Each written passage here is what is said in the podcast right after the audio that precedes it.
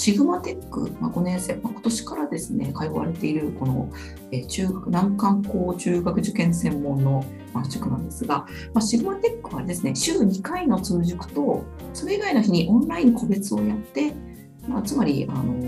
通塾負担というのをこう最小限にした中で、まあ、の難関校の中学受験にチャレンジしていくっていう部門なんですけども、まずこちらの部門を選んだこう、まあ、理由とかきっかけっていうのはありますか？あはい、ありがとうございます。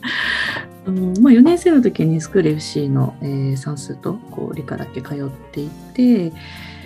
で、まあ、まあ、その時は4年生まではですねあの受験するつもりはなかったんですねもともとは。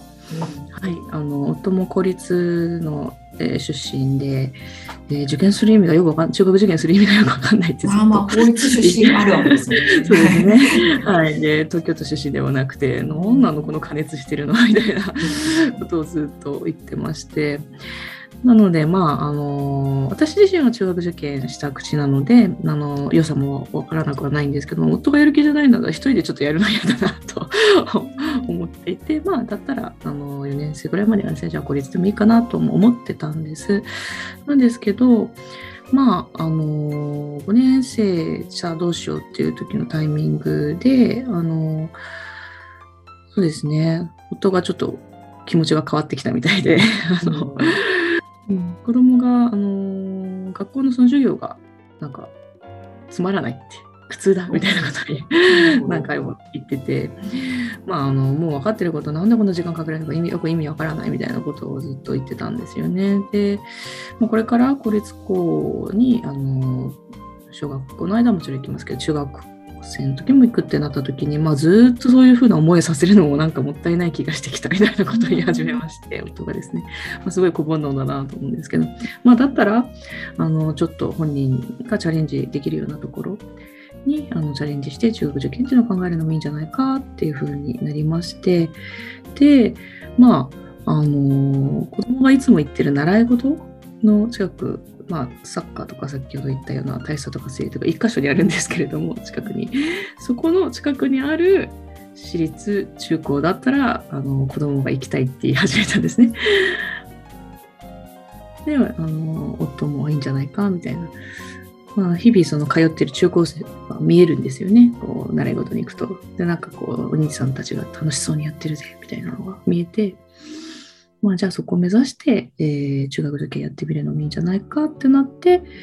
えーとまあ、5年生のタイミングで中学受験を決めましたと。でただ、中学受験やろうってなったんですけども、あのスクール FC の5年生の曜日がですね、その習い事と合わなくて、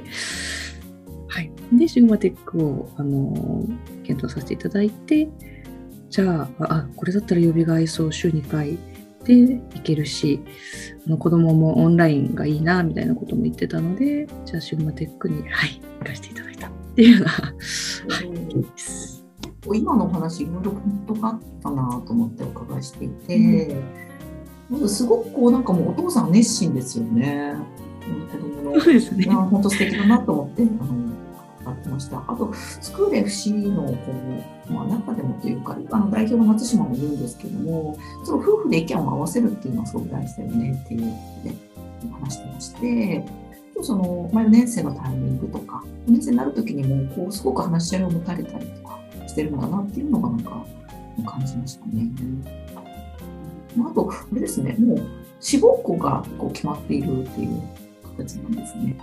そうですね。なんかどっちかというと、はい。ここに行きたいなみたいなとこから 始まったっていう感じですかね。はい。そこはあの親がこう狙ってここの学校にこう志望してほしいからそこの説明会にこう意識して連れて行ったとかではなく本人がこう、ね、普段こうこの日常の中で見ているその生徒さんたちっていうのがいてっていうことなんですね。そうですね。そういうパターンもあるってことですね。そうですね。あの親だけではちょっとね、こう違う受験やるぞっていうのは 決めきれなかったかなと思いますね。あとは影響としては、あの通ってる小学校が公立なんですけども、地域的にあの受験率が結構、まあ、そうですね、学年にもよるんですけど、4割ぐらいから7割ぐらいまでいて、うん、そうですね。で友達に多少やっぱ影響された部分もあるかなとは思ってます。仲いい友達がこう受験塾に通い始めてあの中学受験やるとかななんとか中学目指すみたいなことを多分言い始めてるので、うん、そういうのにも多少影響されたかなとは思ってます。シマテックにこう入塾したタイミングではもう中学受験するっていうこう決断を家族で固められたっていうことかと思うんです。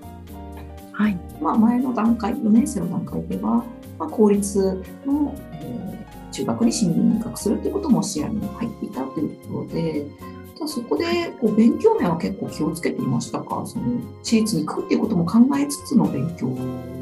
されてました。ああ、そうですね。あの、まあ、親として、私としてはなんですけど、あの、やりたいって時にやれるようにと思って算数と理科だけで、あの、スクール FC の方に、はい、通ってもらったっていうのはありますね。はい。算数と理科っていう選択は何かこう、はいうん理由って聞いてもいいですか？あえっ、と、まあ、どっちかって好きな領域だったからっていうんですかね。あ子供がこう無理なくはい続けらそうれるかな、ですね。うん、あの謎ペイも結構あの花丸なんですね。謎ペイもずっと好きで、あのレインボータイムとかですかね。そのちょっと思考力問題を夫も好きでこう一緒にこう解いてたりとか、アサンティシグマもそうだったんですけども、ちょっと難しいのを俺は解けたみたいなことを あの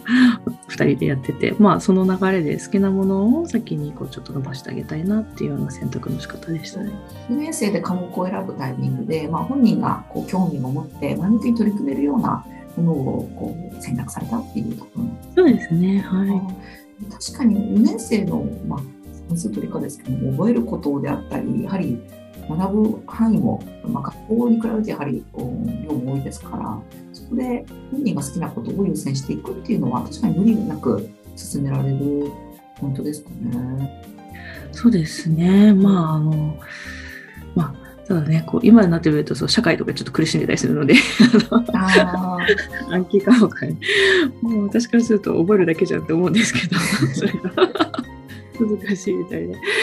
まあ、これからちょっとどうなるかわかんないですけど、まあ、あのその時はそうですね、はい、あの受験するかわからないので、まあ、とりあえずは一回、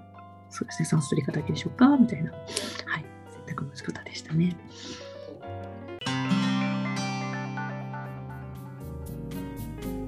話題を変わって、えーまあ、その長男君に今後、まあ、こう長い目で見たときに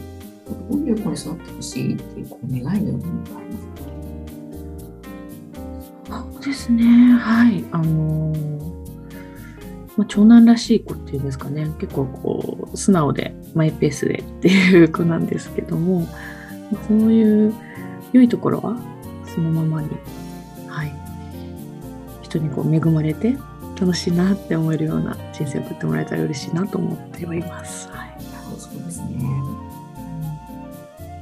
まあ、つい親の価値観からね、例えば文武両道とか求めちゃうんですけど、あの、まあ、あまり押し付けすぎないようにはしたいなと。なるほどそうですね。もう少しこう枠を広げてこう家族っていう単位で考えたときにどういう家族にこれからこういう家族、そうですね、もう、今はもう、あの、毎日ね、兄弟喧嘩してる のを仲裁っていうのか、はい。4歳とあれ 9, 9歳でもやっぱり兄弟喧嘩するんですね。あするんですよ、これがね。かわいい。どどんな喧嘩なんですかそれ。かわいいでったらない、お互いなんかこう、煽り合ってるっていうんですかね。ああ でも結構あでもそれ男うちもそうなんですけどなんか挑発し合ってるみたいな。そうそう、挑発し合って喧嘩し合って、で、まあ、4歳がギャーって泣いて、みたいな、そういう、お兄ちゃんがうんたらみたいな、あなたが煽ったでしょみたいなのあるんですけど、まあ、お互いずっとそれをやり合ってる感じですかね。で、まあ、でまだね、こう、川の字で寝てたりもするので、あ のまだあんまりどうなっていくっていうのは、ほんまりイメージがないとこあるんですけど、え。ーそうですね、長男が中学生になったら、まあ、もう本当にザ思春期に入るでしょうし、生活リズムもね、本当にガラッと変わると思うので、今、こう、ワイワイできるのも、あと2年、あ、1年ちょっとかぐらいだなって思いながら、こう、はい、海締めたりもしてます。なんか、この時期になって、えーまあ、コロナだったっていうのもあると思うんですけども、あのちょっと前から1年、2年ぐらい前からですね、キャンプにこう 家族で行くようにもなって、うん、あと短い期間だけど、一緒に楽しめたらいいなって、はい、語り合えるような家族になったらいいなとは思ってます。はい、一緒に過ごす時間めちゃくちゃ大事ですよね。その大きくなった時に、大きくってつまり自立した後でいろんな壁にぶつかった時にやっぱりその家族のあったかい記憶っていうことがすごくその成人したその子をあの自立したその子を支えていくっていうような、まあ、研究もたくさんありますし、うん、すごく、うん、大事ですね。キャンプもいいですね。家族キャンプですかね。家族あそうですね。基本的には家族キャンプで。はい。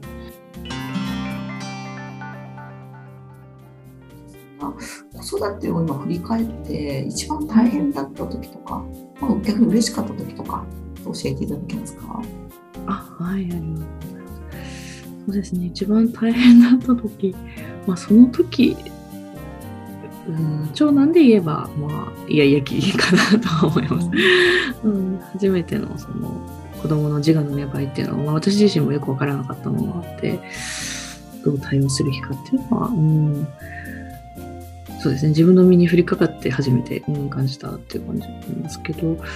まあ、今思えばね、何でも可愛かったなと思うんですけど、次男とかはね、こうギャーギャー言うのを見ると、あ、長男全然可愛かったなって 思うんですけど、まあ、その当時はそう思ってたっていうんですかね。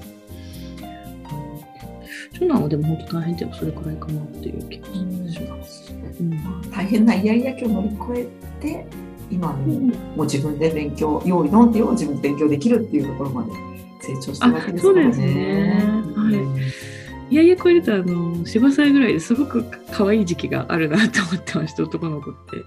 あのママのこと守ってあげるみたいな、はい、そうです。ねあとこうなんていうナイトみたいな時期がありますよね。そうそうナイトみたいな時期がね、お手紙とかなんか一生懸命書いてくれたりとか、なんかこ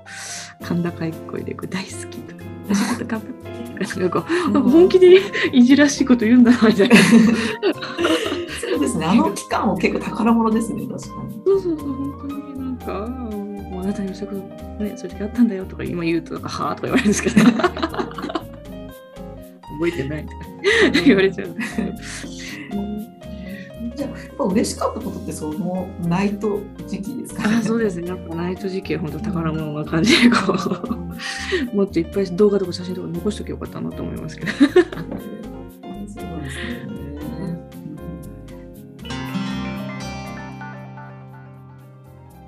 これちょっと私個人的にぜひお伺いしたかったんですけども、そナミさん自身のこれからの夢とかお伺いしたいなと思ってます。私自身のなかなかね子供が生まれるとなんかそっちが優先になっちゃう時もあると思うんですけども、そうですね。あの温めてるのは子供が手離れたら、あのまあ海外で働きたいなっていうのはずっと昔から思ってたことで、はい。まあ、旅行もね大好きなんですけども、例えば今あの2拠点生活とかねいろいろ言うと思うんですよね。こうヒッピーのようにね拠点を移動しながらこう働けたら楽しいだろうなって。じゃあ今日はイタリアです。みたいな来週はパリですみたいな。そうちょっと、あの場所を移しながらこう働くのもいいなって。思って今これだけオンラインがかなり普及してきて、オンラインでいろんなことをやるっていうのが普通になってきてるので、そうですね、何十年後かにもそういう人がもう本当当たり前にいるっていう可能性もありますよね。はい、そうですね。大学ですあるじゃないですか、ミネルバ大学とかって、あの、映しながらこう、大変なみたいな。うん。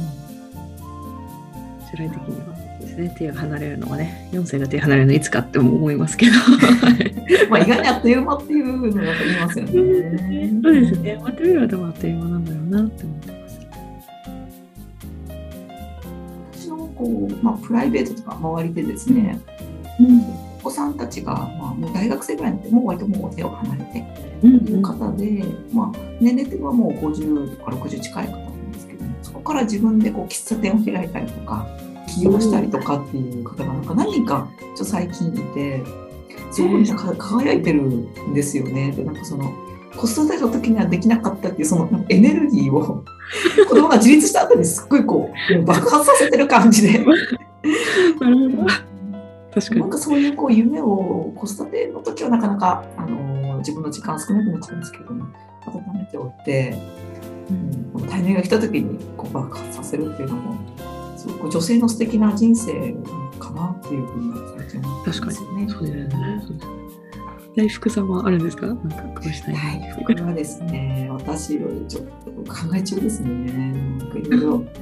やりたいことがあるんですけど、まあでもやっぱり今、して教育に携わってるので、ずっとその教育関係ではやっていきたいかなというふうには思いますね。はい、ありがとうございます。本日は、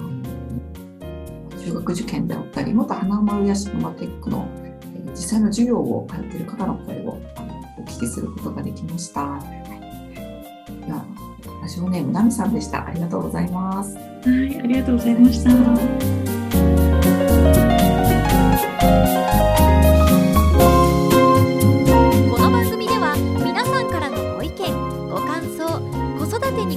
エピソードなどをお待ちしています。また番組に出てみたいという方も募集中です。